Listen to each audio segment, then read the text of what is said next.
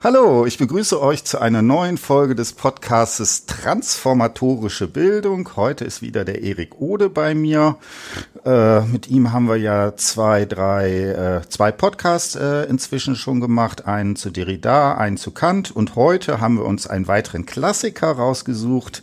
Und zwar Rousseau. Und dabei besonders unter der Berücksichtigung äh, des Begriffs der Entfremdung. Genau, sag nochmal in einem Satz kurz, wer bist du für die Leute, die die anderen Podcasts noch nicht gehört haben und dann springen wir gleich ins Thema rein. Ja, hallo Tim, ich bin äh, Erik Ode, allgemeiner Erziehungswissenschaftler an der Uni Köln, immer noch sehr beschäftigt äh, mit den philosophischen und anthropologischen Grundlagen soweit der Pädagogik. Und deswegen passt das eigentlich ganz gut, über Rousseau zu reden. Genau, dann steigen wir gleich ein. Also wir haben uns überlegt, dass wir tatsächlich mit diesem großen Begriff der Entfremdung anfangen und da bei Rousseau, der ja, würde ich sagen, vielleicht so der, kann man sagen, dass es der Vater dieses Begriffes ist, also zu, in der Rezeptionsgeschichte? Ja, der Begriff ist schon zentral. Also wenn man über Entfremdung in der Pädagogik redet, dann kommt man sehr schnell zu Rousseau, zu Schiller auch, aber mhm. Rousseau in erster Linie. Genau, dann würde ich sagen, äh, steigen wir gleich ein. Was ist denn eigentlich Entfremdung? ja, das gut. Warum interessieren sich Pädagogen hm? für den Begriff der Entfremdung? Darüber kann man ganz schön klären, den Unterschied vielleicht zwischen einer eher traditionellen wissenschaftlichen Pädagogik und der Erziehungswissenschaft. Hm? Denn äh, ich glaube, dass sich eher die allgemeinen Pädagogen für den Begriff interessieren hm. und eher ja in der empirischen Erziehungswissenschaft eher eine geringere Rolle vielleicht spielt, aber ähm, wenn man den Begriff anführt, muss man klären, in welcher Hinsicht, also wovon entfremdet sich wer. Und da sind wir äh, im Prinzip schon mittendrin, denn für Rousseau entfremdet sich der Mensch von sich selbst beziehungsweise von den natürlichen Bedingungen seines Lebens. Er kennt sich im Grunde selbst nicht mehr. Das ist seine zentrale Diagnose. In mehreren Texten, also Pädagogen lesen vor allem natürlich den Emil, das ist der Klassiker, an dem man auch wieder nicht vorbeikommt und der mit Sicherheit zitiert wird in jeder Einführungsveranstaltung. Komplementär dazu würde man nehmen dann ähm, den Diskurs über die Ungleichheit das äh, passt ganz schön zusammen, weil in dem, in dem Emil wird so die fiktive Biografie eines Zöglings geschildert mhm. äh, und ein pädagogischer Ausweg sozusagen aus dieser Unkenntlichkeit und Selbstentfremdung gezeichnet, der äh, ja, zuvor in diesem Diskurs über die Ungleichheit, es geht um im Prinzip die Entfremdungsgeschichte der Menschheit als solche. Also mhm. das eine ist eine Individualbiografie und das andere ist so die Geschichte der Menschheit. Und das kann man ganz schön zusammenbringen. Hm? Ähm, warum Rousseau immer wieder genannt wird, liegt, glaube ich, daran, dass er eine besondere Stellung einnimmt in der Geschichte der Pädagogik. Allein dadurch, ich würde es jetzt mal allgemein formulieren, er der Erste ist, der es mit der Kritik so richtig ernst gemeint hat. Also im Grunde, wenn man das liest, würde man Hunter sagen, das war so der erste Wutbürger der Geschichte. okay. Es ist eigentlich, man findet wenig, was er wirklich gut findet zu mhm. seiner Zeit. Äh, mag auch biografische Hintergründe haben, darüber können wir dann im Einzelnen vielleicht noch äh, mhm. einer oder anderen Stelle drauf eingehen, auf eine sehr brüchige, sehr leidvolle und auch äh, von Feindschaften geprägte Biografie. Ähm, aus aktuellem Anlass würde ich vielleicht mal zitieren, weil das wird häufig gemacht. Äh, Mache ich auch in, in äh, Lehrveranstaltungen aus dem Emil sozusagen die ersten Sätze. Hm, macht man, ja. Die sind ziemlich bekannt geworden und an denen kann man schon relativ viel zeigen. Also, ich zitiere mal. Alles, was aus den Händen des Schöpfers kommt, ist gut, alles entartet unter den Händen des Menschen. Er zwingt einen Boden, die Früchte eines anderen zu tragen, er verwirrt und vermischt Klima, Elemente und Jahreszeiten. Er verstümmelt seinen Hund, sein Pferd, seinen Sklaven. Er erschüttert alles, entstellt alles, er liebt die Missbildung, die Monstren.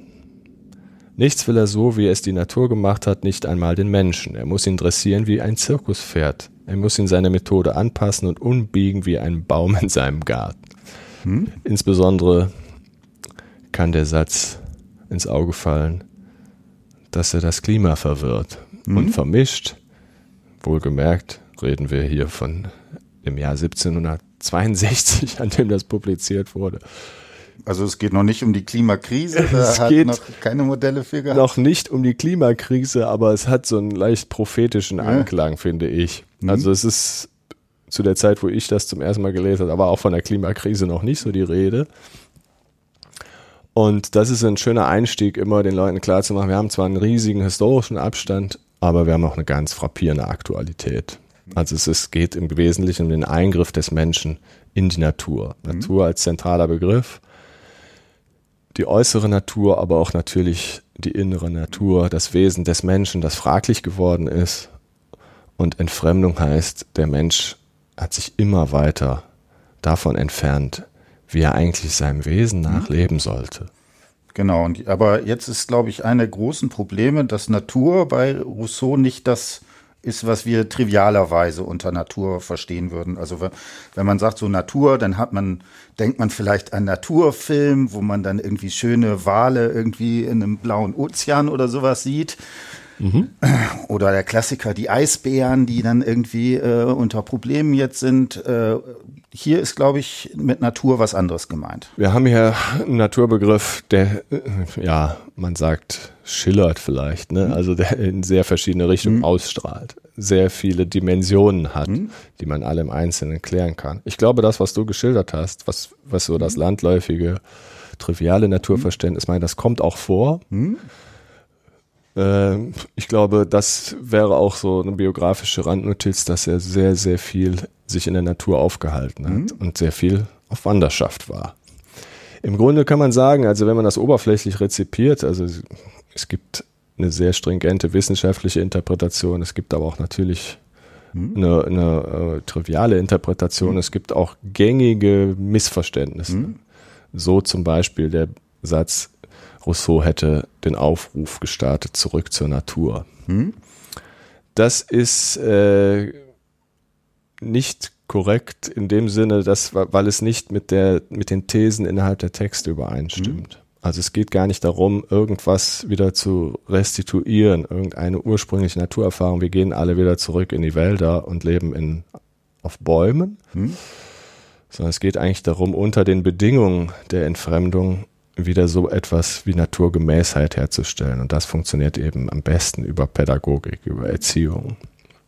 Denn ähm, allein der Versuch, und der ist ja sehr populär, aus dieser Gesellschaft, dieser künstlichen, voll Technik und, und äh, unnatürlichen Dingen bestehenden äh, Gesellschaft auszusteigen und sich in der Natur einzurichten, ist erstmal schon eine Kulturtat unter den äh, irreversiblen Bedingungen. Mhm. Das heißt, man kann das ja nicht vergessen, was man erlebt hat und wie man äh, groß geworden ist und würde immer in dieser Grundspannung auch weiter leben,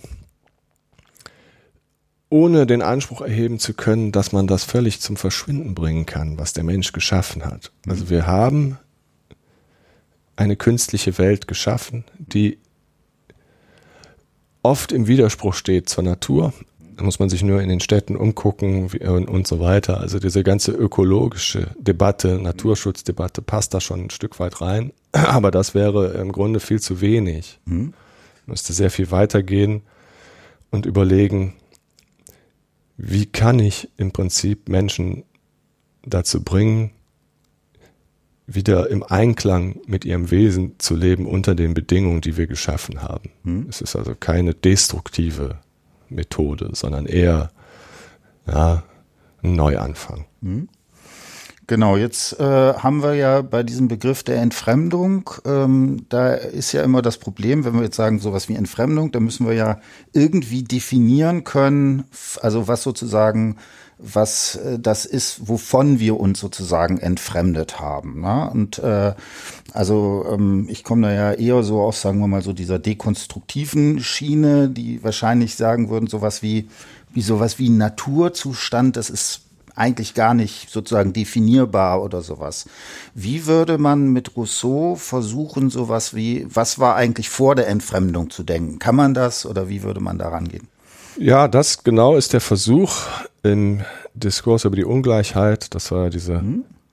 zweite Preisschrift, auf die er reagiert hat, in sehr ungewöhnlicher Weise, äh, weil er genau versucht hat, dieses methodische Problem hm der Anthropologie hm. irgendwie zu lösen, beziehungsweise erstmal dafür, damit anfängt. Und sein Stil ist eigentlich immer der der radikalen hm. Provokation. Hm. Also es ist ja nicht so, als wäre Rousseau der Erste, der danach fragt, wie hm. sieht der ursprüngliche Naturzustand hm. aus, sondern das wusste Rousseau auch, hat Aristoteles und alle hm. anderen seitdem auch schon gemacht. Und es gibt eine ganz lange Debatte über das Naturrecht und so weiter. Und man könnte jetzt äh, daran anschließend versuchen, einen neuen Weg zu lenken. Er sagt erstmal, äh, der Mensch hat sich im Prinzip nicht trotz Wissenschaft, sondern äh, durch Wissenschaft im Prinzip außerstande gesetzt, sich selbst zu erkennen. Also die mhm. ganzen Erkenntnisse, die wir haben, seit dem Ausspruch im Prinzip, erkenne dich selbst, haben nicht dazu geführt, dass irgendwas ausgesagt werden könnte darüber, wie der Mensch im ursprünglichen Naturzustand mal war. Man müsste im Prinzip ganz anders vorgehen. Er macht das Methodenproblem äh, mit einer Analogie deutlich. Mhm. Man muss sich das also so vorstellen, wie so eine Statue von so einem antiken Meeresgott, den man ins Meer geschmissen hat. Mhm. So fängt eigentlich der Text an. Und wir haben da zwei Vorgänge, die da passieren, wenn man Dinge irgendwie der Natur wieder aussetzt. Da werden Dinge abgetragen, mhm. die man rekonstruieren muss, ohne zu wissen, wie sie wirklich ausgesehen haben. Und es kommen auch Dinge an. Es gibt so Ablagerungen und so weiter, ne, wenn Dinge im Wasser liegen. Und das ist im Prinzip der Auftrag, zu überlegen, was ist von dem, was natürlich mal war, am Menschen verloren gegangen und was ist an Künstlichem dazugekommen, was eigentlich gar nicht dahin gehört. Hm. Also das ursprüngliche Wesen wieder freizulegen, gelingt nur hypothetisch. Hm. Damit ist sozusagen jeder empirischen oder ja, Anthropolo paläoanthropologischen oder Hominisationsdiskursen eine Absage erteilt. Also man, man, könnte natürlich versuchen, etwas rauszufinden. Und das wissen wir heute ja sehr viel besser als er, mhm. wie Menschen entstanden sind. Das macht er alles gar nicht. Ihm reicht das im Prinzip hypothetisch zu rekonstruieren. Und sein Gütekriterium der Überlegung ist im Prinzip das der ja, Plausibilität. Hm. So könnte doch so gewesen sein. Das ist der Versuch, wenn es sich widerspruchsfrei rekonstruieren lässt.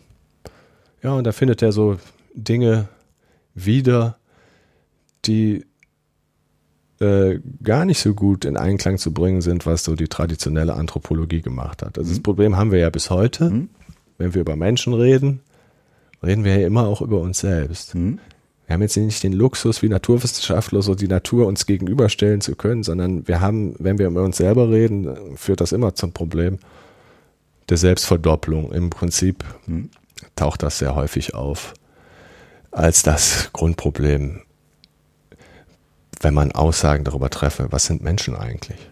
Mhm. Reden wir über uns. Wir haben keinen externen, exklusiven Standpunkt. Ja, und jetzt könnte man überlegen, ja, was ist es denn da? Was findet er denn da? Und was ist jetzt das Neue, was dem gegenüber sehr fremd geworden ist? Und das ist ziemlich berühmt geworden, weil er eben den Menschen gar nicht so sehr verschieden sieht, erstmal vom Tier.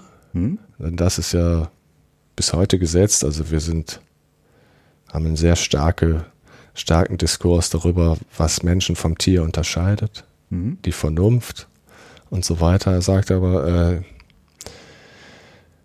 das ist eigentlich nicht das Entscheidende, das ziehe ich auch nochmal ab. Mhm. Also das nehme ich mal auch an, dass das nicht unbedingt von Anfang an da war und äh, im Prinzip auch eine der Ursachen ist, warum es alles schiefgegangen ist, mhm. warum die ganze Geschichte der Menschheit eine der Depravation ist, der Entfremdung von sich selbst. Sowas wie Sprache, Moral, also alles, was wir immer als exklusiv menschlich unterstellen, nimmt er erstmal nicht an. Sondern sagt, im ursprünglichen Naturzustand ist der Mensch im Prinzip wie ein Tier. Mhm.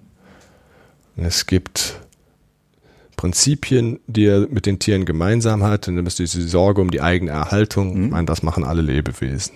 Der Wille zu überleben, sich selbst zu erhalten. Anderes Prinzip ist das Mitleid. Mhm. Also jemandem, einem anderen fühlenden Wesen fügt man nicht ohne Not Leid zu. Das mhm. ist so ein Grundprinzip, was Tiere auch zeigen. Jetzt muss er natürlich noch erklären, ja, aber was ist dann dann der Unterschied mhm. zwischen Menschen und Tieren? Und da kriegt, kommt er dann zu dem Prinzip der Vervollkommnungsfähigkeit, was sehr breit diskutiert wurde, weil das der Ansatz ist für, für pädagogische Überlegung. Die Perfektibilität heißt das im Original. Der Mensch ist in der Lage, sich ja, Fähigkeiten anzueignen. Mhm. Erstmal durch Imitation, also das ist immer eine schöne Frage in so Lehrveranstaltungen. Was glauben Sie denn, wie die natürliche Lebensweise des Menschen aussehen könnte, am Beispiel von zum Beispiel Ernährung. Sehr schnell hat man dann die Debatte, die auch ausufern kann mittlerweile zwischen, ist, ist es eigentlich natürlich Fleisch zu essen mhm. für Menschen? Ist er dafür eigentlich gemacht von Natur aus? Oder wovon sollte er sich denn mhm. ernähren? Das geht dann sehr schnell durcheinander. Also die mhm. einen haben so eine ethische bedenken. Mhm. Und die anderen dann vielleicht doch schon medizinisch-biologische, bis hin zu ökologischen und ökonomischen und so weiter.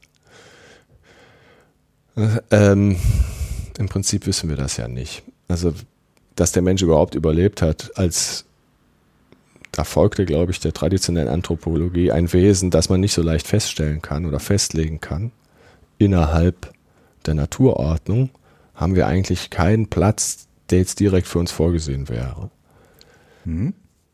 Das heißt, da nutzt er das also schon, diese Fähigkeit bei der Nahrungswahl, indem er tatsächlich, wie er schreibt, sich bei den Tieren Dinge abguckt mhm. Und daraus lernt. Das klingt erstmal amüsant, ne? Also äh, Ernährung mit Trial and Error, da kann auch, kann, kann auch schief gehen. Mhm. kann auch das Falsche essen. Genau, ähm, da will ich vielleicht noch mal kurz rein. Es ist noch ein Sprung, eine ganze Ecke äh, zurück.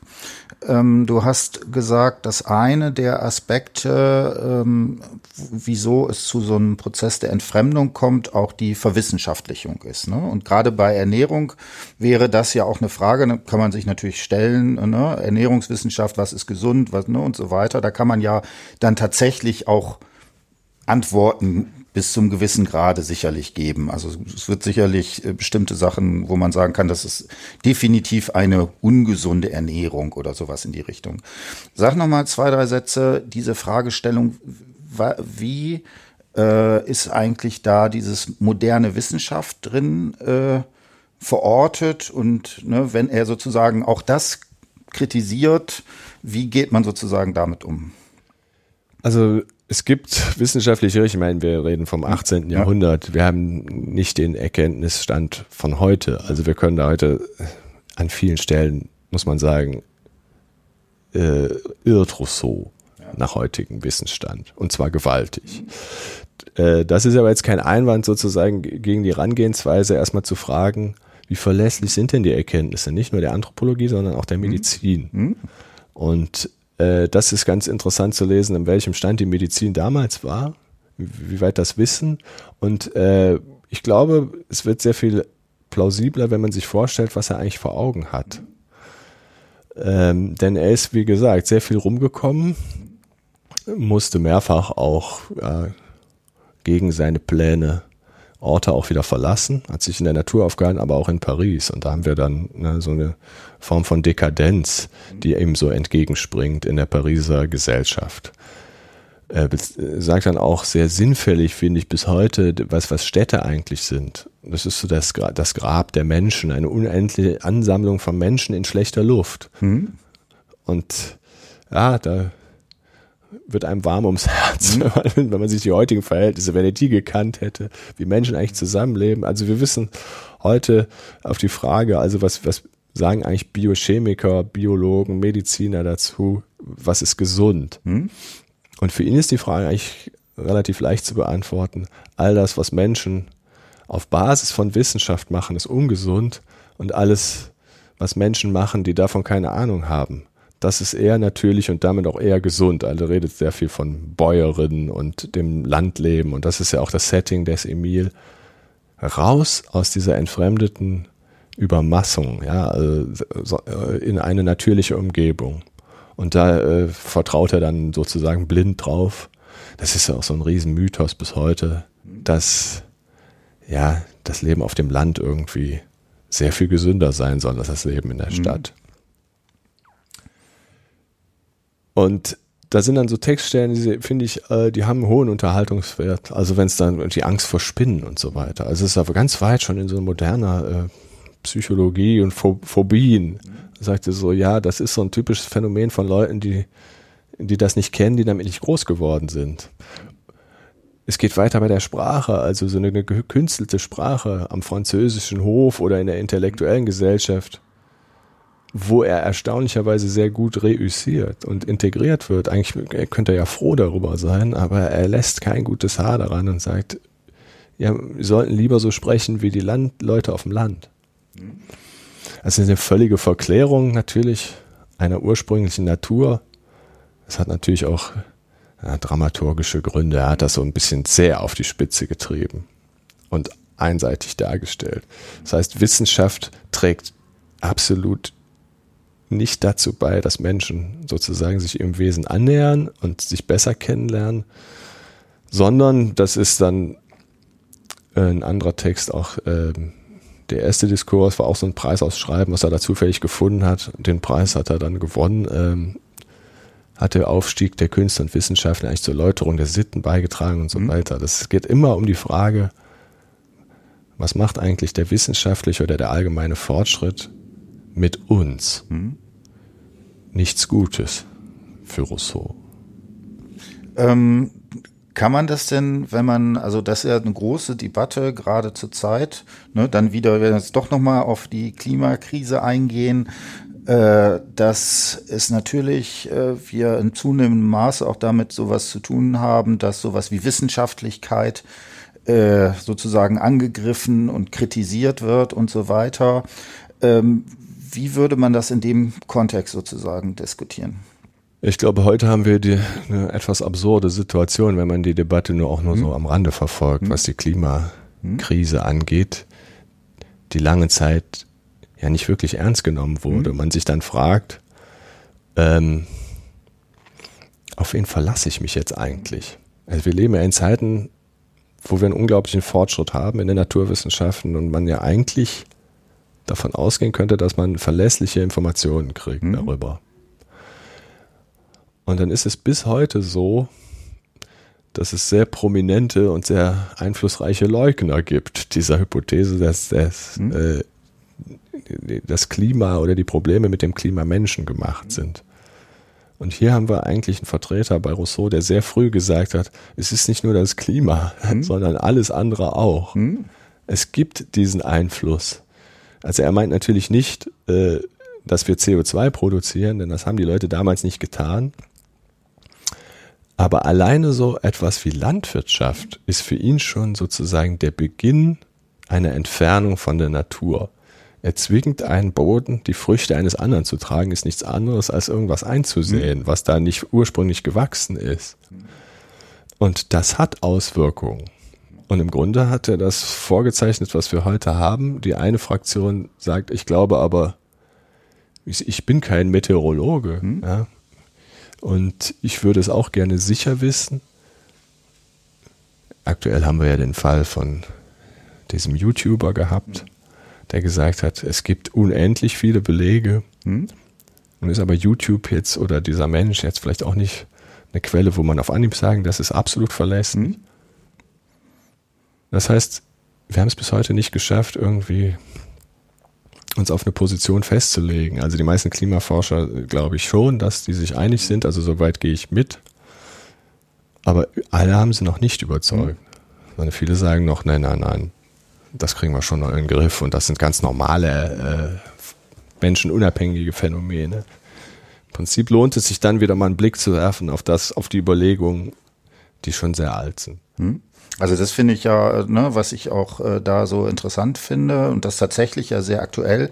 Sowas wie Natur in einem strengen Sinne gibt's ja in dem Sinne gar nicht mehr. Also das heißt, alle, äh, selbst wenn man irgendwie hier in den Park geht und so weiter, das ist ja alles gemacht, ne? Die Bäume sind gepflanzt, also sowas wie Urwald existiert nicht. Wir, wir leben, also das, was wir als Naturerlebnis normalerweise haben, ist ja eigentlich auch immer schon sozusagen letztlich nur eine Simulation von Natur, sondern weil das eigentlich sozusagen Kult, äh, Kultur ist, da, die da sozusagen drin ist.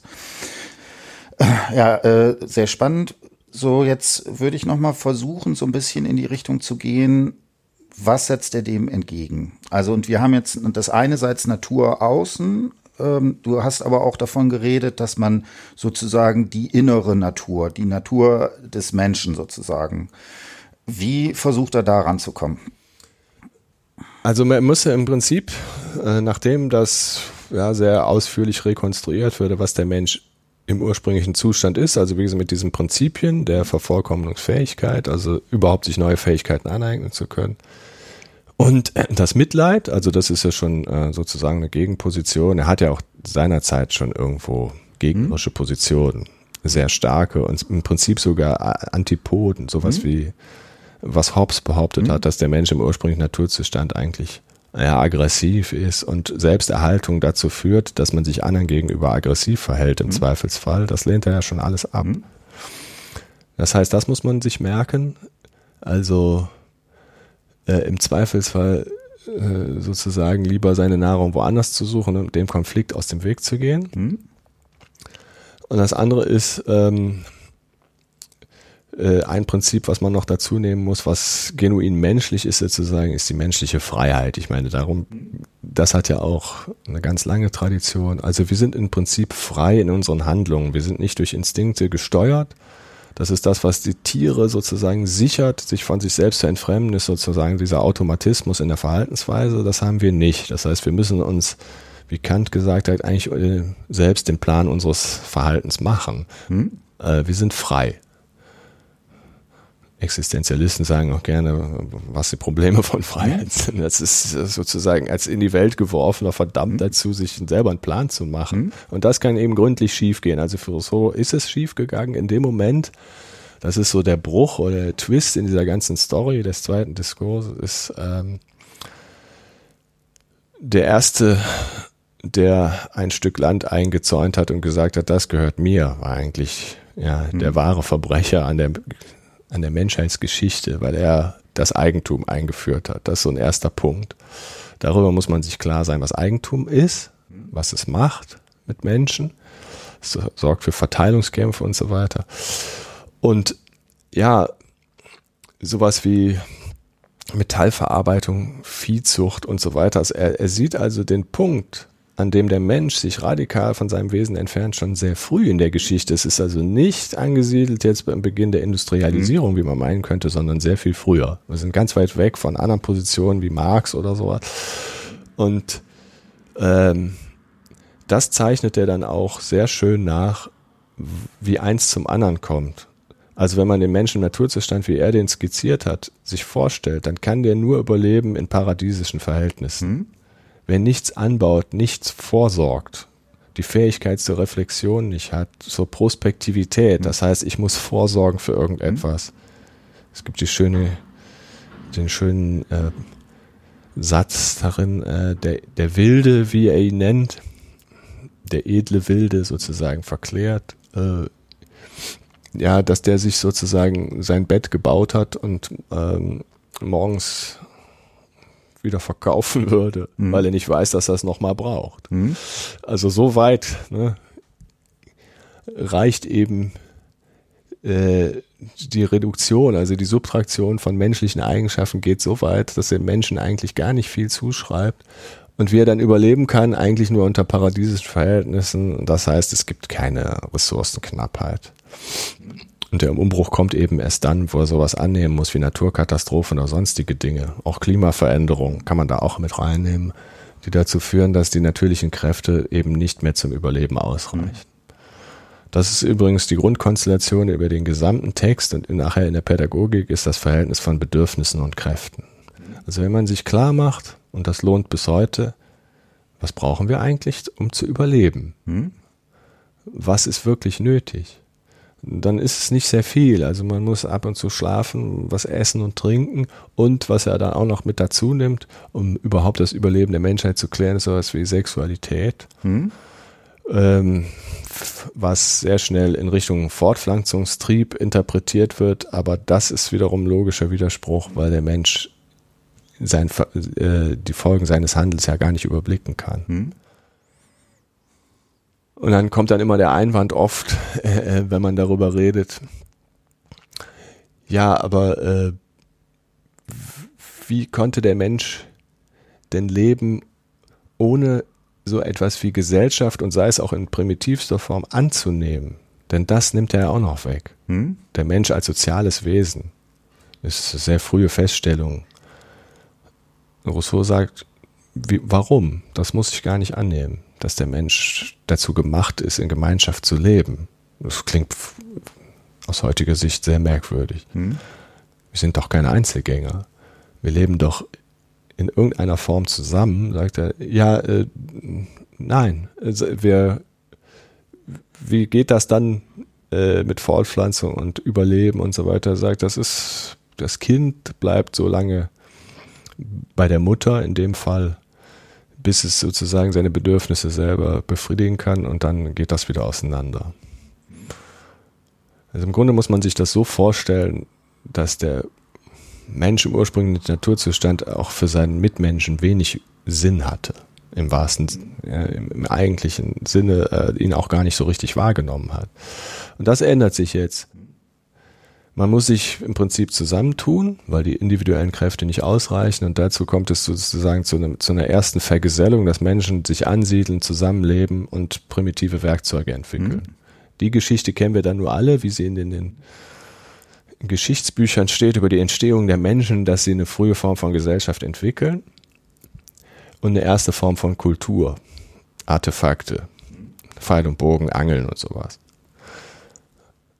Ähm, das sagt er, das ist noch nicht das eigentliche Problem, wo es dann vollends umbricht, aber da beginnt es. Ich bin auf engerem Raum zusammen und sehe den anderen. Ich achte auf ihn und er achtet auf mich.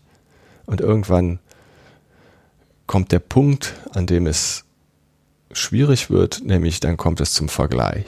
Hm? Was vorher nicht passiert ist. Ich sehe, andere sind vielleicht stärker, größer und so weiter als ich und es daraufhin werden äh, auch Rangfolgen gebildet und Machtpositionen verteilt.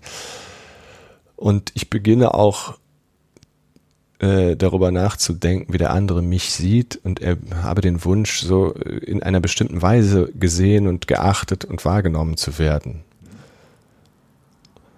Und was dann passiert, das kann man sich vorstellen. Also die, diese Fähigkeit, sich zu vervollkommnen, koppelt sich sozusagen an Bedürfnisse, die nicht mehr natürlich sind, nämlich jemand zu sein, der man gar nicht ist. Und das fand ich von Anfang an sehr überzeugend und bis heute sehr plausibel. Denn das haben wir äh, im Überfluss. Wir haben künstliche Dinge geschaffen, die wir koppeln an Bedürfnisse. Also das Bedürfnis, technische Geräte zu haben und zwar immer neue. Mhm das Bedürfnis nicht nur nach Eigentum, das das Überleben sichert, also ein Grundstock an Nahrung und ein Dach über dem Kopf würde ja reichen im Prinzip, sondern wir entwickeln Bedürfnisse insbesondere durch den Vergleich mit anderen. Mhm. Also das, was man selber hat, ist so lange gut genug, bis der Nachbar was Besseres hat, mhm. dem man es nicht gönnt. Sowas wie Neid. Das ist, subsumiert er im Prinzip unter einer ganzen Reihe von Leidenschaften. Eifersüchteleien, sowas. Ja, und wenn man das im Schnelldurchlauf durchgehen will, ist das Ende dieser Geschichte Gewalt und Krieg. Kriege werden geführt um Territorien, mhm. um ja, Achtungsstreben, Machtgewinn und so weiter. Und das ist alles ein Resultat äh, aus dieser Entwicklung, den Naturzustand verlassen zu haben und die Fähigkeit zu besitzen, nicht nur auf äußere Bedingungen zu reagieren, um zu überleben, sondern permanent Bedürfnisse zu entwickeln im Rahmen einer Inflation von künstlichen Bedürfnissen, die befriedigt werden müssen. Und wenn nicht, dann entwickle ich negative Gefühle auf, in Bezug auf den anderen, der mir das streitig machen kann. Und das ist äh, sozusagen die Situation, die er vorfindet, mit der, in der er sich auch sehr streitet mit seinen Zeitgenossen, die das ganz anders sehen.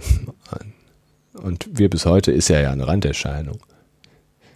Fortschritt hat ja in erster Linie durchaus positive Aspekte, würden wir sagen. Also wir haben geschafft, so viele Menschen zu ernähren. Wir haben durch Kultur einen Reichtum entwickelt, in kultureller Hinsicht. Er sagt, im Prinzip ist das aber alles schon der Sündenfall, auf den wir jetzt reagieren müssen im Rahmen von Pädagogik zum Beispiel. Genau. Ähm, also ich, diese Kritik finde ich sehr plausibel. Ne? Also auch gerade diese Verknüpfung. Ne? Ich denke, das lässt sich ja schon sehr schön machen. Äh, ich habe tatsächlich äh, dieses äh, die Vorstellung, dass man so weit gehen kann, also sowas schon wie Gesellschaft, ne? also als als solches sozusagen noch einzuklammern oder sowas. Da habe ich tatsächlich sozusagen Probleme. Ne? Also ich würde da gerade so psychoanalytisch vielleicht auch sagen, wir sind halt als Wesen auf den anderen verwiesen, das, ne, und dieses, ne, Spiegelstadium oder sowas. Ich kann mich nur über den Blick von außen sozusagen überhaupt definieren. Also das finde ich, äh, also ich kann, kann es sehr gut als sozusagen Kritikfolie nachvollziehen. Äh, so, ähm, und zu sagen, okay, das gibt mir vielleicht eine gewisse Möglichkeit, bestimmte Phänomene, die man heutzutage hat, nochmal zu hinterfragen. Muss das denn wirklich so weit gehen und so? Äh, als, ähm, als Grundannahme finde ich es tatsächlich sozusagen sehr, sehr schwierig. Ne? Ähm, wie würdest du das irgendwie einschätzen? Ja, ich glaube, das ist natürlich alles auch ein Teil der, ja, der menschlichen Entwicklung über eine sehr lange Zeit. Mhm, ja. Jetzt könnte man sagen, okay, das war die Verwiesenheit auf den anderen in psychoanalytischer und so weiter Hinsicht, also die auch bis hin zur Abhängigkeit, mhm. selbst eine Identität oder sowas zu entwickeln. Das kann ich alles plausibel sozusagen damit in Einklang bringen, was Rousseau sagt, weil er sagt, das ist sozusagen alles vorreflexiv. Äh, diese Prinzipien, die im Ursprung da sind und sind sehr tierähnlich. Mhm. Das heißt, wir haben eine ganz lange Entwicklung, aber wenn man sich erinnert daran, wie es mal gewesen sein könnte, dann kann man schon sagen, ähm, dass der Bezug zum anderen auch Teil unserer Geschichte ist mhm. und dass man den nicht ursprünglich und wesensgemäß annehmen muss, wenn es ums reine Überleben geht. Mhm. Heute haben wir ja, wissen wir sehr viel mehr und wir können, wie du eben schon gesagt hast, den ursprünglichen Zustand ja nicht replizieren. Hm. Wir haben überhaupt keine Chance. Hm. Es, ist, man, es gibt auch keine Chance, irgend, auf ein, irgendein Sozialexperiment Leute auszusetzen von Geburt an. Hm. Der Einwand von Ethnologen wäre vielleicht noch, ja, es unberührte Natur, die Studien von Levi Strauss hm. oder so am Amazonas gibt es noch so.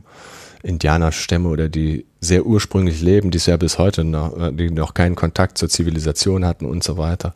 Aber all das, äh, würde ich sagen, greift das ganze Konzept nicht mehr an. Wir haben die ursprüngliche Natur steht uns nicht mehr zur Verfügung. Mhm. Weder experimentell noch sonst irgend. Das heißt, wir haben nur die Chance zu gucken, wie leben wir jetzt?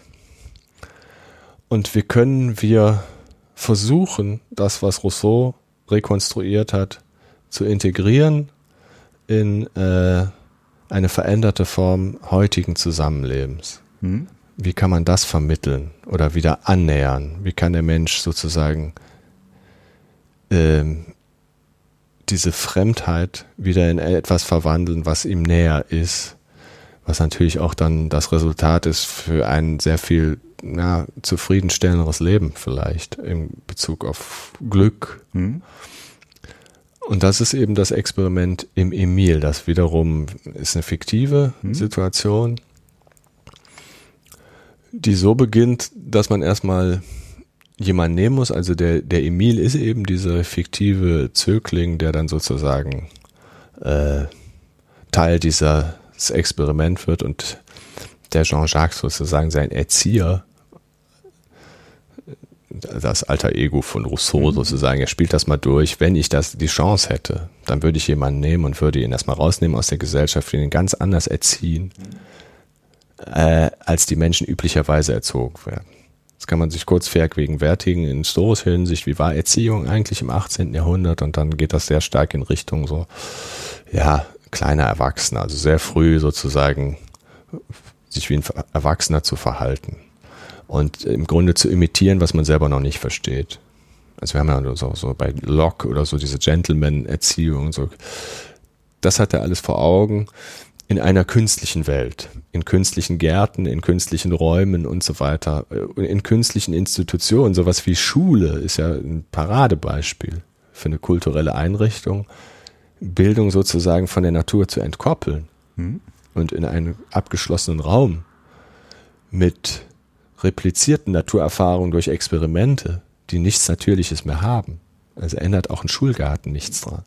Man müssen sagen, nein, wir, wir gehen ganz raus und dann sind die, ja, die Dinge, die ein Mensch lernen muss, lernt ein Mensch eben in der Natur. Die Natur wird sozusagen, und da sind wir bei dem, bei der, ja, einer der sehr dominanten Deutungsfiguren bei Rousseau der Natur ist die Natur eben als Erzieher. Nicht der Mensch erzieht, sondern die Natur und die Dinge. Das ist so die Trias, die im Emil aufgemacht wird. Auf die menschliche Erziehung habe ich Einfluss und wir neigen bis heute dazu, Erziehung als menschliches Geschäft, wie bei Kant, zu bezeichnen. Also es, das geht eigentlich nur Menschen etwas an und übersieht dabei, mit Rousseau gesprochen, dass es auch noch andere Instanzen gibt, die da sehr viel Anteil daran haben, was Erziehung sein kann und was sie leisten kann, nämlich die Natur und die Dinge. Also ich kann im Prinzip gegen die Natur permanent erziehen. Ein Beispiel wäre jetzt, äh, sind äh, Kinder eigentlich bei Schuleintritt das, dafür gemacht, den ganzen Tag still zu sitzen? Hm. Ja, das ist ja bis heute ein Problem. Oder sagt ihnen ihre Natur nicht ganz was anderes? Hm? Müsste man nicht der Natur folgen, ihnen ganz andere Möglichkeiten bieten, sich zu bewegen oder was anderes zu machen, als das zu sitzen hm. und irgendwas Künstliches? Und die Dinge sozusagen äh, erziehen darüber, über den Widerstand, den sie leisten, ohne Anweisung. Hm?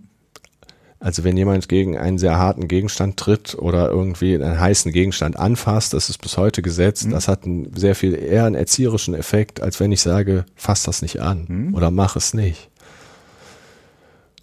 Daraus kann man sehr viel lernen bis heute.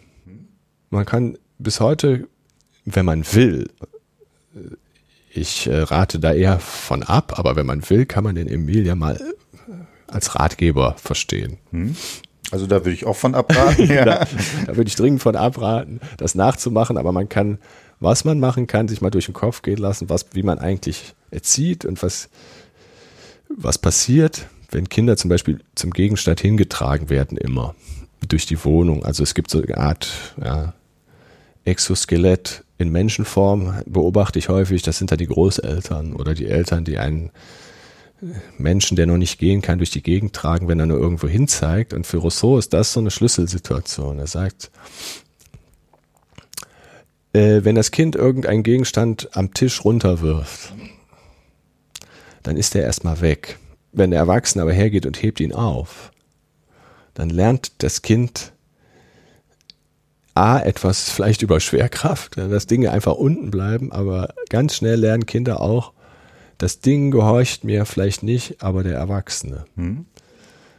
Das heißt, es sind so stumme Befehle, die Kinder aussenden an Dinge, indem sie erstmal hinzeigen, heißt das nicht, ich will dahin, sondern ich befehle dem Gegenstand, komm zu mir. Mhm. Ja, das funktioniert nicht. Und deswegen gehe ich den Umweg über den Erwachsenen. Und das wäre schon so eine Situation, da sagt Rousseau, da, da muss man vorsichtig sein. Das andere ist ähm, sehr viel drastischer. Äh, ist Gewalt in der Erziehung. Hm. Rousseau ist ja auch ein Fürsprecher sozusagen einer modernen Erziehungsvorstellung vom Kinder aus. Im hm. Prinzip hm. kann man sagen, gibt es so die Position, alles, was danach so als kindgerechte Pädagogik entwickelt wurde, sind nur Fußnoten. Hm. Soweit würde ich nicht gehen, aber es ist schon der Erste, der das so sieht. Äh, wenn Kinder sich falsch verhalten, sagt, schildert er die Szene der Ammen, äh, die, eine Amme, die das Kind schlägt und das Kind wird äh, verstummt sofort. Es hat vorher wahrscheinlich geschrien an der Stelle, wo es nicht schreien sollte und äh, wird rot vor Zorn. Es wäre ihm leichter gefallen, man hätte ein glühendes Stück Kohle in seine Hand gelegt. Das hätte es viel leichter ertragen, als den Schlag der Amme, der nur in der Absicht gegeben worden ist, es zu kränken. Mhm. Das heißt, der Widerstand der Dinge wird sehr viel leichter hingenommen als der Widerstand durch die Menschen, weil das ist ein fremder Wille, der mich formen will oder gegen meinen Willen handelt, ohne zu begründen vielleicht sogar. Hm? Das ist, was Gewalt ist in der Erziehung. Das heißt, das kann man schon nochmal überlegen, äh, ob, ob da nicht etwas Grundsätzliches ausgesagt ist, das sich heute noch lohnt, sich mit zu beschäftigen. Das heißt, die wenn, dann erziehen die Dinge. Also es gibt diese Beispiele und da ist das nicht mehr ratgebertauglich. Also wenn ein Kind zum Beispiel die Scheiben einschmeißt in seinem Schlafzimmer mhm. und so weiter, dann lasse ich es halt da schlafen und dann friert es. Mhm. Wenn es Lust hat, den Garten zu zerstören, kriegt es nicht zu essen. Mhm. Sehr drastische Maßnahmen. Oder wenn, wenn es sich verlaufen will, meinetwegen, dann muss es sich halt in der Natur wieder orientieren. Also wenn es über die Straße laufen will, dann lasse ich es und dann schauen wir mal, wie das mit dem genau. Auto ist. Das äh, würde ich nicht empfehlen. Also bei zu Rousseaus Zeiten konnte man über die Straße gehen, wenn es überhaupt eine gab. heute würde ich es nicht mehr empfehlen. Das heißt, was wir heute haben, ne, mhm. das Lernen durch Erfahrung, ist ja völlig substituiert durch die künstliche Lernsituation. Mhm. Also man muss sehr viel vorbereiten und erklären und hoffen, dass Kinder es verstehen, obwohl sie es gar nicht verstehen können, wie sie sich verhalten sollen in so einer komplexen Umgebung wie eine Stadt. Hm. Ich habe gar keine andere Chance als, ja, wenn nicht physische Gewalt, aber doch so symbolisch, hm. autoritär vorzugehen. Lass es, hm. tu es nicht, geh nicht über die Straße. Hm. Und äh, das, das führt dann dazu, so ein Erziehungssetting und dieses Vorgehen, ähm, sagte, ist so, klingt erstmal radikal anti-autoritär, weil der Erzieher so zurücktritt mhm. und den, der Natur sozusagen ihren Lauf lässt, keine künstlichen Situationen erzeugt, die bewältigt werden müssen wie in der Schule, irgendwelche Aufgaben. Mhm. Und sich darauf zu verlassen, äh, was das ist der dritte, das dritte Naturverständnis ist natürlich auch die organische Natur, das Wachstum. Also Kinder können nicht sofort alles, mhm. weil der Körper ihnen die Grenzen schon setzt. Und darauf einfach zu vertrauen, dass die Dinge und die Natur äh, ihren Job schon machen und der Mensch als derjenige, der das so ein bisschen arrangiert. Hm? Man erkennt jetzt schon, dass die ganze Reformpädagogik im Prinzip ein äh, sehr stark äh, rousseauistisch hm? imprägniert ist. Das könnte man jetzt sagen, als radikal autoritären freien Ansatz werten, aber sehr verräterisch sind dann so Aussagen von Rousseau selbst, der sagt, es gibt eigentlich im Prinzip keine vollkommene Unterwerfung als die, die den Schein der Freiheit wahrt. Mhm. Es ist eine Scheinfreiheit. Der Erzieher entscheidet schon, indem er die Umgebung arrangiert und so weiter. Und das ist ja auch die, eine sehr bekannte Kritik an der Montessori-Pädagogik. Mhm. Das wirkt alles sehr selbsttätig vom Kinder aus gedacht, aber im Grunde ist die Auswahl vor geprägt und begrenzt worden, was mhm. Dinge für Erfahrungen machen. Mhm. Und damit natürlich bis zum gewissen Grade noch radikaler, weil das sozusagen nicht kritisierbar dann mehr, zumindest Richtig. mehr erscheint. Es scheint nicht mehr kritisierbar, es ist hermetisch und immunisiert sich so gegen, gegen Einwände ähm, und Argumentation hat bisweilen natürlich auch äh, unter den Nachahmern einen leicht ideologischen Touch bis hin zu esoterischen ja, mhm. Vorwürfen an solche Konzepte. Im Grunde ist jetzt aber die große Frage, die da noch übrig bleibt, jemand, der so erzogen wurde. Mhm. Und das ist ja die Anfrage an die Reformpädagogik bis heute, ist der denn überhaupt tauglich für ein Leben in, in den Verhältnissen, die wir geschaffen haben? Oder hat er nicht deutliche Nachteile, wenn er damit konfrontiert wird? Insofern ist es ganz schön, dass der Emil als Roman angelegt ist und eine Geschichte erzählt. Hm. Und der systematische Teil ist am Anfang relativ kurz und dann geht es darum, wie, wie entwickelt sich der Emil eigentlich und wie verhält er sich, wenn er auf die ganzen Verlockungen der Großstadt trifft, auf die künstlichen Bedürfnisse, die da verfolgt werden. Und er sagt, im Prinzip hat die Erziehung, also das ist so seine Hypothese, ihn dagegen so ein Stück weit immunisiert. Er ist sich stets bewusst, dass es ein ausgeglichenes Verhältnis von Bedürfnissen und Kräften geben muss. Äh, und dass es im Prinzip äh, für das Wohlergehen nicht nötig ist, sich Eigentum oder sowas anzuhäufen. Er führte auch an in einem kleinen Exkurs, den ich bis heute sehr überzeugend finde, was, was Luxus ist. Luxus so als Merkmal von Dekadenz. Also Luxus ist im Prinzip die entartete Form von Eigentum. Denn sie ist völlig Luxus ist völlig entkoppelt von irgendeinem Bedürfnis nach, äh, von dem natürlichen Bedürfnis, das da befriedigt werden soll, sondern es dient im Prinzip nur dazu, Dinge anzuhäufen, um in den Augen anderer als etwas zu gelten. Das ist der einzige Zweck von Luxusgegenständen. Und sich das klar zu machen, ist vielleicht sehr heilsam. Hm. Auch im Umgang mit Kindern brauche ich, ich meine, die Diskussion werden alle Eltern kennen, das neueste Handy, die neuesten Turnschuhe. In Bezug auf Kleidung ist das ja frappierend, äh, wie schnell Kinder durch den Vergleich im Prinzip Bedürfnisse entwickeln, die weit über das, den Zweck von Kleidung hinausgehen. Äh, Kleidung, wenn man sich ernsthaft überlegt, hat den Zweck, nicht nackt rumzulaufen, vor Kälte zu schützen. Ähm, davon sind wir, glaube ich, ziemlich weit weg. Naja. Deswegen, Rousseau macht sich schon zum Feind, glaube ich, von jeder Modeindustrie, die ja schon sehr ausgeprägt und überhaupt von einem, ja, das Leben am Hofe, ich meine, das muss man sich vorstellen, wie die gelebt haben, diese die Delikatessen und äh, Perücken und Puder. Ja, das ist so, was man sich vor Augen halten muss. Und davon grenzt er sich eben radikal ab, macht sich damit keine Freunde. Das ist so die pädagogische Quintessenz daraus, die bis heute vielleicht hm. äh, sich widerspiegelt in sehr aktuellen Ansätzen wie, was weiß ich, Digital Detox oder hm. sowas. Ja. Genau. Lass das Handy mal liegen. Es, du brauchst es nicht. Doch, ich brauche es. Nein, überlege, ob du es wirklich brauchst.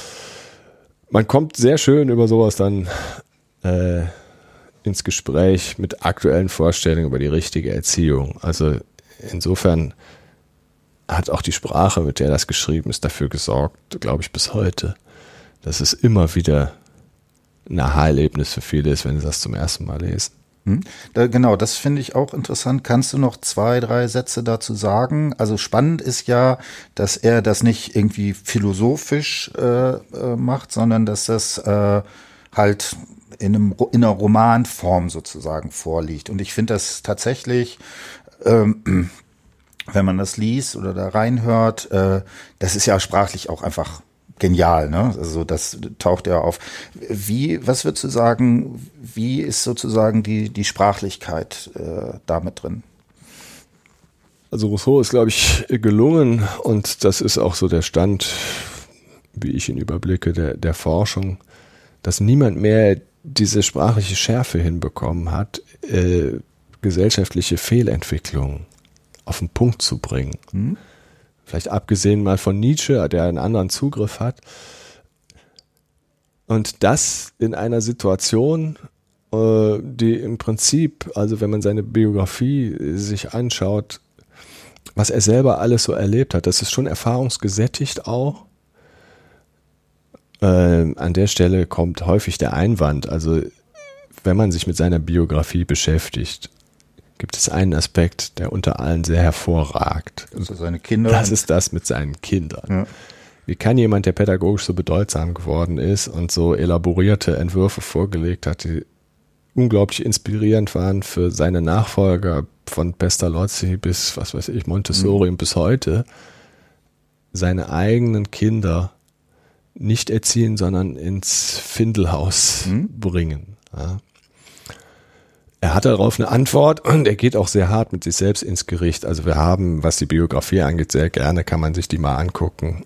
erstmal gibt es eine Autobiografie in seine berühmten Bekenntnisse, in denen er sich selbst richtet. Er sagt, ich, ja, ich habe auch Fehler gemacht. Man muss sich halt fragen, ist die Biografie, das hatten wir schon mal bei Derrida, in welchem Zusammenhang steht die überhaupt zum Werk und ist sie ein gültiger Einwand gegen das, was jemand schreibt? Ich finde, dass an der Stelle äh, hat er es begründet, ich hätte, sie hätten ein Leben erwartet, die Kinder hätten ein Leben erwartet, das ja, vielleicht die Möglichkeiten gar nicht gehabt hätte, wie ich mir das vorstelle.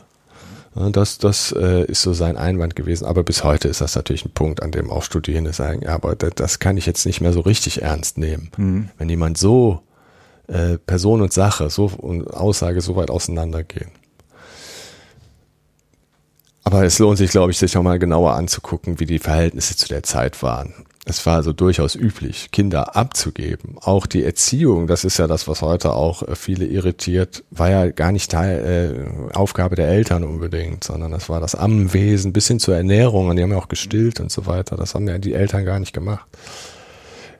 Das heißt, man hat Erziehung eigentlich delegiert. Und das ist jetzt ein Ansatz, also sicherlich nach dem Stand, wie er es beschrieben hat. Er, er behauptet auch am Ende fällt das Ganze so ein Stück weit durch ihn selbst in sich zusammen. Ja, das ist sehr auffällig. Also was kaum bekannt ist, ist, dass es eine Fortsetzungsgeschichte zum Emil gibt. Mhm die er dann geschrieben hat äh, und wo, glaube ich, sein Verleger schon gesagt hat, das kannst du ja nicht machen. Also das ist so ein Erfolg geworden, hier dieses Buch, du kannst ja jetzt nicht alles über den Haufen werfen. Dann schildert er so, wie der Emil fürchterlich ins Unglück stürzt, versklavt, verschleppt wird und mhm. die ganze, er hat ja auch eine Frau vorgesehen und eine ideale Beziehung wollte er auch noch schildern, dass der Emil sozusagen das weitergibt an seine Kinder und es endet in einem fürchterlichen Desaster. Mhm. Das ist so müsste man jetzt schon so ein bisschen psychopathologisch, äh, könnte man das sehr schön interpretieren. Alleine die Schuldkomplexe, dass die, die Mutter äh, bei seiner Geburt stirbt, was er da mit sich rumschleppt, mhm. dass er ja, Verhältnisse eingeht mit Frauen, die älter sind, die ihn dann äh, zurückweisen, er wieder dann, äh, dann äh, wieder mit anderen Frauen, also Rousseau und die Frau, ein eigenes mhm. Kapitel. Und das alles, ja, das ist jetzt sozusagen off-topic schon so ein bisschen, weil es, weil es die Ebene verlässt seiner äh, theoretischen, sehr sprachlich wunderbaren Schilderung, aber auch sehr lesenswert, weil er da sprachlich genauso hart ist und sehr mhm. pointiert im Umgang mit sich selbst und mhm. seinen Mitmenschen. Es gibt den schönen, äh, schönen Zugang zu Rousseau, äh, dass er zeitweise wahrscheinlich der meistgehassteste Mensch in Frankreich war. Mhm, okay. Weil er es geschafft hat, überall Anschluss zu finden, dadurch, dass er sehr talentiert war, auch so eine kleine Randnotiz, er hat auch so ein Notensystem entwickelt, was auf Zahlen irgendwie basiert und was vielleicht sich hätte durchsetzen sollen. Dann würden wir heute vielleicht sehr viel leichter irgendwie Noten lesen können okay, oder komponieren. Er hat Theaterstücke, Opern geschrieben, Musik gemacht und so weiter, war ein guter Sänger. Aber das hat nicht verhindert, dass er sich mit allen fürchterlich verkracht hat. Also ich glaube, er hatte schon, war so ein bisschen Soziopath. Hm.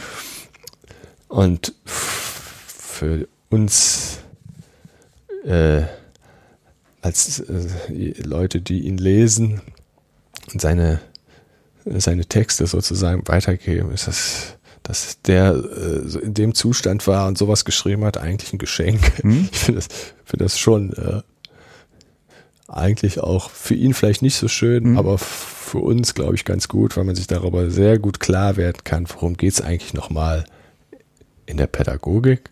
Hm? Äh, das ist ja meine Frage. Was hat das mit Menschsein zu tun und an welchem Punkt stehen wir eigentlich heute? Hm? Haben wir uns weiter entfernt von dem, was Rousseau ursprünglich, also ursprünglich bezeichnet. Was gibt uns das heute noch? Kann es heute noch Anregung sein für aktuelle Erziehungskonzepte? Alleine sowas wie Konsum, Konsumverzicht, Ökologie, wir hatten gerade die, die Klimakrise. Ich habe das Gefühl, dass spontan ganz viele, wenn sie sich damit beschäftigen, sagen würden, im Grunde ist es, ist die Zeit gekommen, das endlich nochmal ernst zu nehmen, was mhm. da steht. Weil ich weiß nicht, ob er den Punkt vorher gesehen hat, aber dass, dass wir an dem Punkt stehen, wo wir selber jetzt im Anthropozän, ja, das ist so, so das menschliche Handeln so total geworden ist. Mhm. Und es im Grunde nichts mehr Außermenschliches gibt in dieser Welt. Finde ich schon, könnte man überlegen, was, wie ist denn das Verhältnis jetzt von Bedürfnissen und Kräften? Mhm. Wir haben unendliche Kräfte durch Technologie, aber wir wissen auch, was sie anrichten können. Ne? Ja. Also wie gesagt, ich finde das äh, tatsächlich auch nochmal, äh, dieser, diese Fortsetzung von dem Emil, der, die ist... Äh Emil, jetzt muss ich kurz überlegen, oder die Einsamen. Das sagt der Titel schon, okay, dass es nichts Schönes da drin steht. Ja. Und das hat er äh, veröffentlicht gekriegt oder nicht? Oder? Ja, es, es existiert. Es okay. existiert. Aber das ist jetzt auch nicht, ich habe es sehr, sehr lange nicht mehr in der Hand gehabt. Ich habe es mir irgendwann mal besorgt. Äh, und ich weiß aber, dass da Dinge drinstehen, die sehr irritierend sind und dass es schon einen Grund hat, warum die Rezeptionsgeschichte sich eher auf den Emil und den Große konzentriert hat und nicht darauf. Hm? Also das ist sozusagen, wäre sehr spannend, also für, für Psychoanalytiker vielleicht, hm, ne, okay. ne, dieser Text. Was sagt er eigentlich über die mentale Verfassung des Autors, hm? der ziemlich derangiert gewesen muss, äh, Zeit seines Lebens, äh, mit sich auch fürchterlich hm. gehadert hat. Hm? Das finde ich sehr inspirierend. Hm. Also ich kann ja noch mal kurz meine Perspektive darauf äh, schildern. Also ich würde äh, sagen, ähm, also dieses äh, Ding, dass das, äh, sagen wir mal, seine Konzeption irgendwie in Frage stellt, äh, das würde ich sagen, ist tatsächlich Quatsch. Sondern ganz im Gegenteil. Also vielleicht ist es ja gerade, dass jemand, der in so einem Maße vielleicht Selbsthass und auch Hass auf die Gesellschaft hat, dass das vielleicht auch sozusagen den Blick auf solche Sachen schärfen könnte, die, die jemand, der äh, halt gut situiert ist, in der Gesellschaft zufrieden ist und so weiter, vielleicht eben genau sowas wie so eine Kritik äh, nicht einfach auch nicht sehen kann oder so in die Richtung. Ja? Ich glaube auch. Also das ist so die, die Geschichte der Pädagogik ist sozusagen voll von Autoren, mhm. die, deren, deren Leben man wahrscheinlich äh, nicht geschenkt haben wollte. Ne? Und das ist so, sage ich, für uns, wir profitieren vielleicht davon. Ja, Nietzsche ist ja auch so ein Fall, aber es gibt ja sehr viele andere. Krankheit ist immer auch so ein Thema. Ich, mir fällt gerade ein, das heißt, glaube ich, Sophie oder die Einsame für die Leute, die das mal googeln wollen. Okay, ja. Äh, ich ich habe es, wie gesagt, auch verdrängt, auch psychologisch sehr aufschlussreich. Ja, es ist ähm, die Selbst die Selbstentblößung, das, was ja. bei Rousseau in den Bekenntnissen, das ist ja. so unappetitlich, aber ja. das ist ja auch das, was, was vielen passiert, also mit sich selbst nicht mehr aushalten können, weil man vielleicht so eine Sprachgewalt entwickelt und in sich äh, feststellt, eine Fähigkeit, Dinge zu kritisieren und das in der Sprache zu tun, die anderen vielleicht gar nicht zur Verfügung steht, macht ja auch etwas mit mir selbst.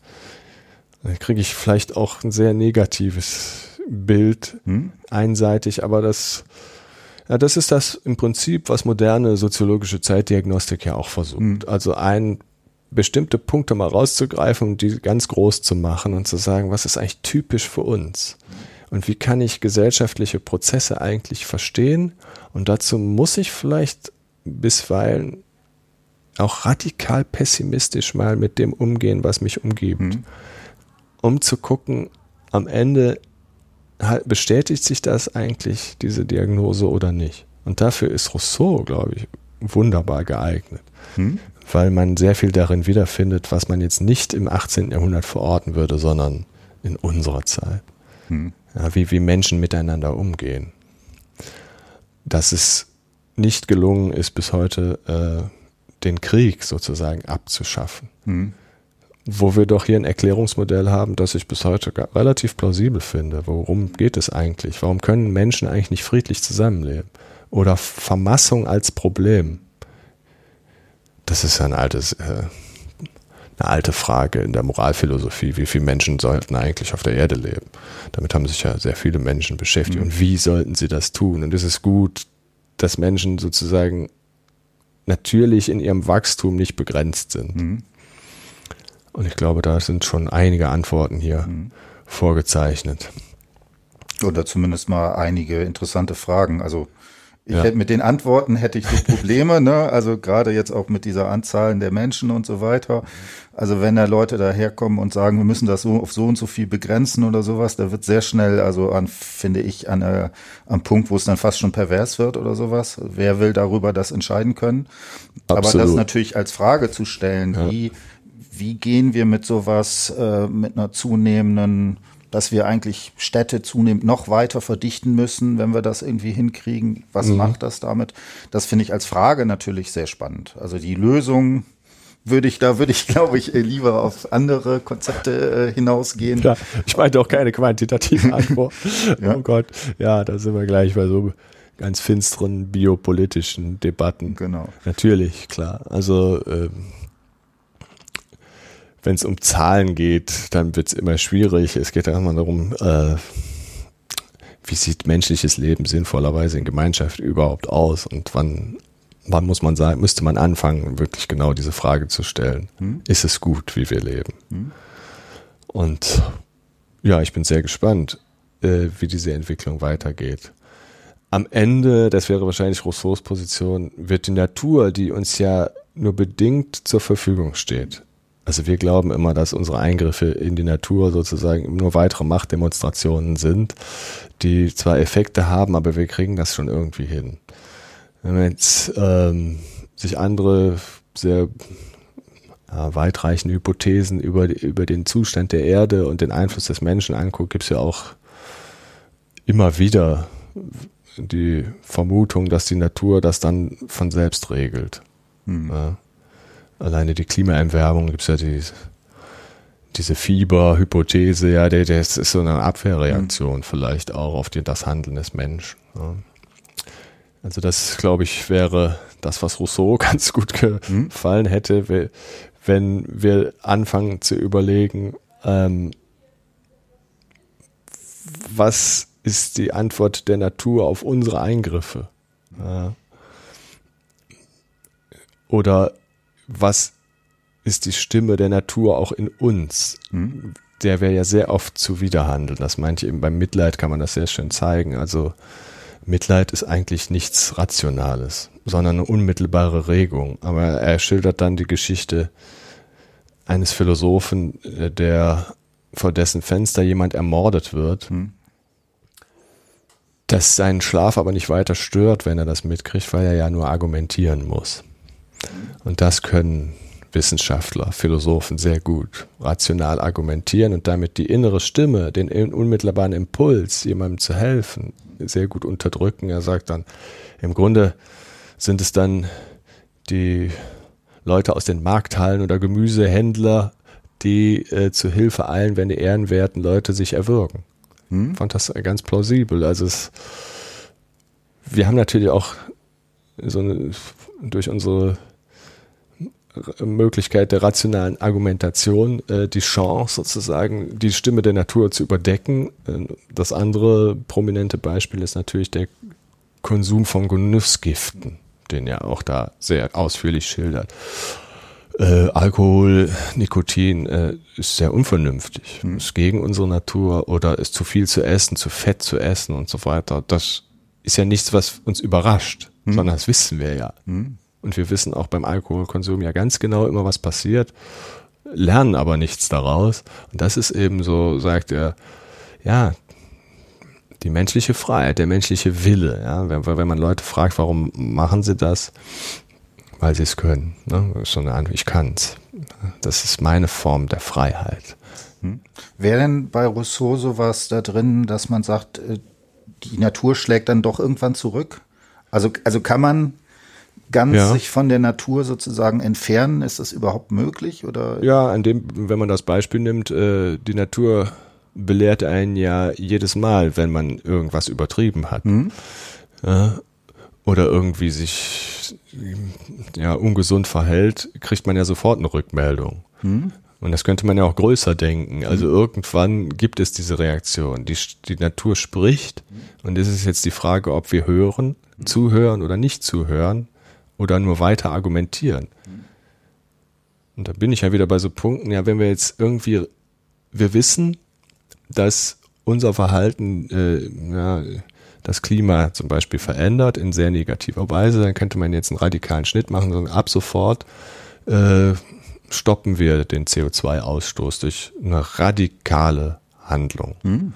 Also nicht immer so argumentieren, ja, wenn wir das machen, Kohleausstieg und so weiter, müssen wir gucken, dass wir das sozialverträglich machen, müssen wir das machen, immer abwägen, argumentieren. Das ist das die ganze Zeit, was im politischen Diskurs passiert.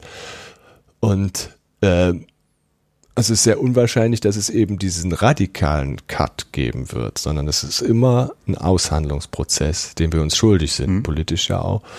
Und wir wollen eben das Beste für alle. Die Natur hat aber vielleicht eine ganz andere Vorgehensweise, denn sie argumentiert nicht oder verhandelt nicht, sondern handelt dann irgendwann eindeutig hm. gegen unsere Argumente. Das ist ja immer diese Kulisse, die aufgebaut wird, die auch beängstigend ist. Hm. Aber so wird es sein.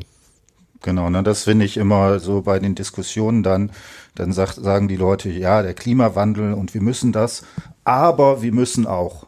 Ne, und das ist ja so ein typischer äh, radikaler Kategorienfehler, weil dieses Aber ja das Vorhergehende überhaupt nicht einschränkt, sondern äh, ja. dem, dem Klimawandel ist egal irgendwie, wie das mit den Arbeitslosenzahlen ist. genau die Natur verhandelt nicht. Ne? Der mhm. ist im Grunde auch sehr ignorant vielleicht und mhm. kann dann auch sehr grausam sein. Mhm. Das heißt, irgendeinen wird's treffen und vielleicht äh, haben wir uns darauf geeinigt, irgendwie so eine pragmatische mhm. Sichtweise. Äh, Politik ist wieder ein anderes Thema, aber ich glaube, dass wir in einer Demokratie äh, so vorgehen, das ist auch gut und richtig mhm. so, dass wir abwägen, mhm. dass wir verschiedene Positionen uns anhören und dann ist es immer irgendwo ein Kompromiss. Mhm. Aber in dieser Frage, wenn es um die mhm. Natur geht, haben wir es mit einem Gegner zu tun, der sozusagen gar keine Kompromisse macht. Mhm. Sondern einfach dann die Antwort liefert irgendwann und die ist dann vielleicht final. Damit haben wir es zu tun. Und das ist gefährlich. Ich finde auch die Stimmung im Moment, äh, die, die Klimadebatte, ähm, sorgt ja auch für Verschiebungen in der politischen Auseinandersetzung, in Formen politischer Auseinandersetzung in Demonstrationen und so weiter, in radikalem Unverständnis, auch in radikaleren Maßnahmen. Und ich glaube, dass wir das häufiger erleben werden in Zukunft, weil die Natur immer lauter wird. Hm. Ähm, noch eine Frage, also ne, es gibt dann so diese Dimension, ne, dieses Verklärung der Natur. Was wir jetzt äh, gesagt haben, das wäre ja eher so was wie die grausame Natur. Das ist aber bei Rousseau auch schon mit drin, ne? Das ist auch mit drin. Ähm, äh, und zwar in sehr drastischer Weise. Also er spart auch nichts aus. Also wir haben immer so äh, in der landläufigen Rezeption die Figur des edlen Wilden, der da so verklärt wird, was deutlich empirisch, wie ich eben sagte, ja heute widerlegt ist. Also äh, er stellt dann so Hypothesen auf, ja, dass ähm, die Naturvölker oder so, die unzivilisierten, in Anführungszeichen, Spirituosen wie Wasser trinken und Pfeffer mhm. pur essen würden und mhm. so weiter, ihnen das nichts ausmacht, weil sie so abgehärtet sind und mit Pfeil und Bogen in den Dschungel gehen und den Tiger erlegen. Mhm. Das ist natürlich alles so ein bisschen Räuberpistolen. Mhm. Das sind äh, Geschichten. Er hatte Zugriff auf Reiseberichte durch die Kolonialzeit. Er hatte natürlich selber äh, das, was er da behauptet, nicht wirklich gesehen. Und da sind wir heute weiter wir wissen, dass auch die Naturvölker natürlich unter Degenerationsproblematiken und so weiter leiden oder, oder unser Einfluss äh, in, in, jeglicher Hinsicht auch da schädlich ist. Ähm, es gibt durchaus auch eine, eine kritische Perspektive aus Sicht des, äh, der postkolonialen Theorie auf Rousseau, ne, dass das wiederum äh, sehr, sehr äh, anthropozent, äh, eurozentristisch argumentiert ist, ne, den Wilden sozusagen zu verklären. Naja, das macht nichts also besser. Schon, schon vom Begriff her eigentlich heute nicht mehr wirklich ja, benutzbar. Also Absolut. kann man, kann man als Historiker, ne, ich finde, es ist auch kein Problem, na, da muss man dann halt sagen, das ist vielleicht was, was man aus einer heutigen Perspektive eben halt anders sehen kann. Und also die Begrifflichkeit finde ich, also ne, das stört mich schon, wenn ich das höre, so, ne, der Wilde, ne, weil das ja immer auch so ein Ding ist. Ja, ich bin, ich bin's ja dann nicht, ne? ja. ne? Und äh, genau, da, ich glaube, das ist sozusagen an dem Punkt. Ja, ja, genau, das sind so Geschichten. Und da, da, äh, das ist nämlich der Punkt, wo die Natur sozusagen teilweise äh, auch als bösartig geschildert wird, wenn er, wenn er mit den die, die Tiere anführt, äh, als Beleg sozusagen für natürliches Vorkommen von sowas wie Mitleid, wie, wie an, äh, kein Tier geht an einem seiner eigenen Art, das leidet äh, vorbei, ohne dass es selber leidet oder äh, richten sowas wie ein primitives Grab her und so weiter. Wie wir alle wissen auch, was Tiere miteinander machen, mhm. auch der eigenen Art mhm. sehr grausam sein können. Ja, auch Instinkte, also räuberische Instinkte von Tieren ja sehr grausam sind und sehr mitleidslos im Prinzip. Mhm. Das sozusagen, der ist ja ein bisschen einseitig mhm. an der Stelle, aber das kommt auch vor. Mhm. Genau, vielleicht zum Abschluss äh, noch in zwei Minuten, hast du jetzt ein bisschen angedeutet. Was würdest du sagen, was sind so die aktuellen Kritiklinien? Wo würde man, wenn man da heute drauf guckt, sagen, also da muss man sozusagen äh, kritisch mit umgehen. Wir haben jetzt also äh, äh, ähm, postkoloniale Studien angesprochen, die da vielleicht auf dem Aspekt, was wäre noch so die, die schwierigen Aspekte bei ihm? Ja, also es gibt Dinge, klar, die kann man ihm aus heutiger Sicht kann man sagen, es ist die Perspektive, aus der er spricht, grenzt sich zwar kritisch ab gegenüber den Wissenschaften seiner Zeit, aber irgendwo ist er ihnen noch hm. sehr verhaftet. Hm. Nämlich äh, diesen, diesen Ansatz zu verfolgen, ich blicke auf die Dinge äh, aus, äh, und behaupte etwas über sie aussagen zu können, insbesondere über fremde, wilde hm. und so weiter, die die noch näher sind an diesem Naturzustand. Er wertet mhm. das zwar positiv, aber das macht es im Endeffekt mhm. ja vielleicht nicht unbedingt besser. Ja. Das andere ist natürlich, ähm, ja, diese latente Hybris in mhm. seinen ganzen Texten. Also äh, die, die Autobiografie ist zwar sehr selbstkritisch, aber es beginnt damit sozusagen, ein, dass er den Anspruch erhebt, äh, der Welt einen Menschen in seiner ganzen Naturgewalt zu zeigen, und das ist eben er selbst. Hm. Und das ist schon so ein bisschen. Ja, Hat ein gewisse. ja, das kennen wir später von Nietzsche noch drastischer, ja. aber das ist, glaube ich, immer so. Also alleine, was man bei ihm, muss man sehr vorsichtig mit umgehen. Ähm, jemand, der über solche sprachliche Mittel verfügt, hm. ist natürlich auch ein großer Verführer. Hm. Und man ist sehr schnell drin in seinem Duktus und in seiner Sicht auf die Dinge und ähm, auch das macht einen ja teilweise ein bisschen blind für, für die mhm. Kritik daran. Es wirkt dann schon sehr überzeugend. Nicht in der Sache vielleicht unbedingt immer, sondern allein durch die Sprache. Mhm. Und da müsste man einfach sehr vorsichtig mit umgehen. Und wie gesagt, also was, was dokumentiert ist, ist ähm, äh, dieser alte, etwas alteuropäische Gestus mhm. mit dem Blick auf ja, andere Kulturen. Wie ist das denn so gendermäßig? Ist wahrscheinlich auch nicht viel besser, oder? Na, ja, gut. da tue ich, kann man gerne noch anfügen. Es spricht eigentlich für sich. Ich tue mich immer so ein bisschen schwer, äh, weil, weil Rousseau sitzt jetzt nicht hier, er würde dann fragen, was ist das? Warum? Ich möchte mich gerne erklären ja, durch die Verhältnisse, in denen ich lebe. Aber alleine auch da könnte man mal wieder die Biografie ranziehen sozusagen. Also da sein Verhältnis zu Frauen, äh, das ist schon, ich, ich glaube, da ist schon große, große Wertschätzung, weil er hatte auch eine, eine Art Gönnerin, mhm, ja. die mir das überhaupt erst ermöglicht. Er kam jetzt nicht aus so guten Verhältnissen. Und ich glaube, dass er eher einer ist, wo man sagen muss, er hat da schon so ein bisschen Gespür dafür gehabt, dass auch das Verhältnis zwischen Mann und Frau nochmal in Bezug ja, auf gesellschaftliche Verhältnisse, auf Leidenschaften, so über, überdacht. Also, empfehle ich jedem, das mal zu lesen. Das Kapitel über Leidenschaften und Liebe äh, taucht sowohl im Emil auf, äh, weil er der Erzieher ja dann auch so eine ideale Partnerin konstruiert aber da will ich jetzt nicht zu viel versprechen, dass das schon in Richtung geht, was wir heute so beanspruchen, was die Rolle der Frau angeht. Also bitte vorsichtig. Ja, aber schon für seine Verhältnisse, glaube ich, schon fortschrittlicher als andere zu dieser Zeit, die von Frauen was anderes gesagt haben. Also Nietzsche wäre da ein anderes Kaliber. ein ganz anderes. Gut, in diesem Sinne bedanke ich mich. Ich fand es sehr spannend. Also ich glaube, das ist wirklich ein toller Podcast geworden. Und äh, ich habe auch den Eindruck, mit unserer neuen Audiotechnik, das bringt nochmal eine andere Form des Redens irgendwie mit sich. Ne? Den Eindruck habe ich auch. Das ist eine interessante Erfahrung. Das so ein bisschen, ne? macht ne? Freude. hat ein bisschen diese Aquariums, ne? Man schwebt so ein bisschen philosophisch noch mehr. Ja, genau. Es hat vielleicht auch Auswirkungen auf das, was man so denkt. Also es war äh, wieder eine schöne, eine schöne Geschichte hier heute. Gut, in diesem Sinne, dann bis zum nächsten Podcast. Wiederhören. Tschüss.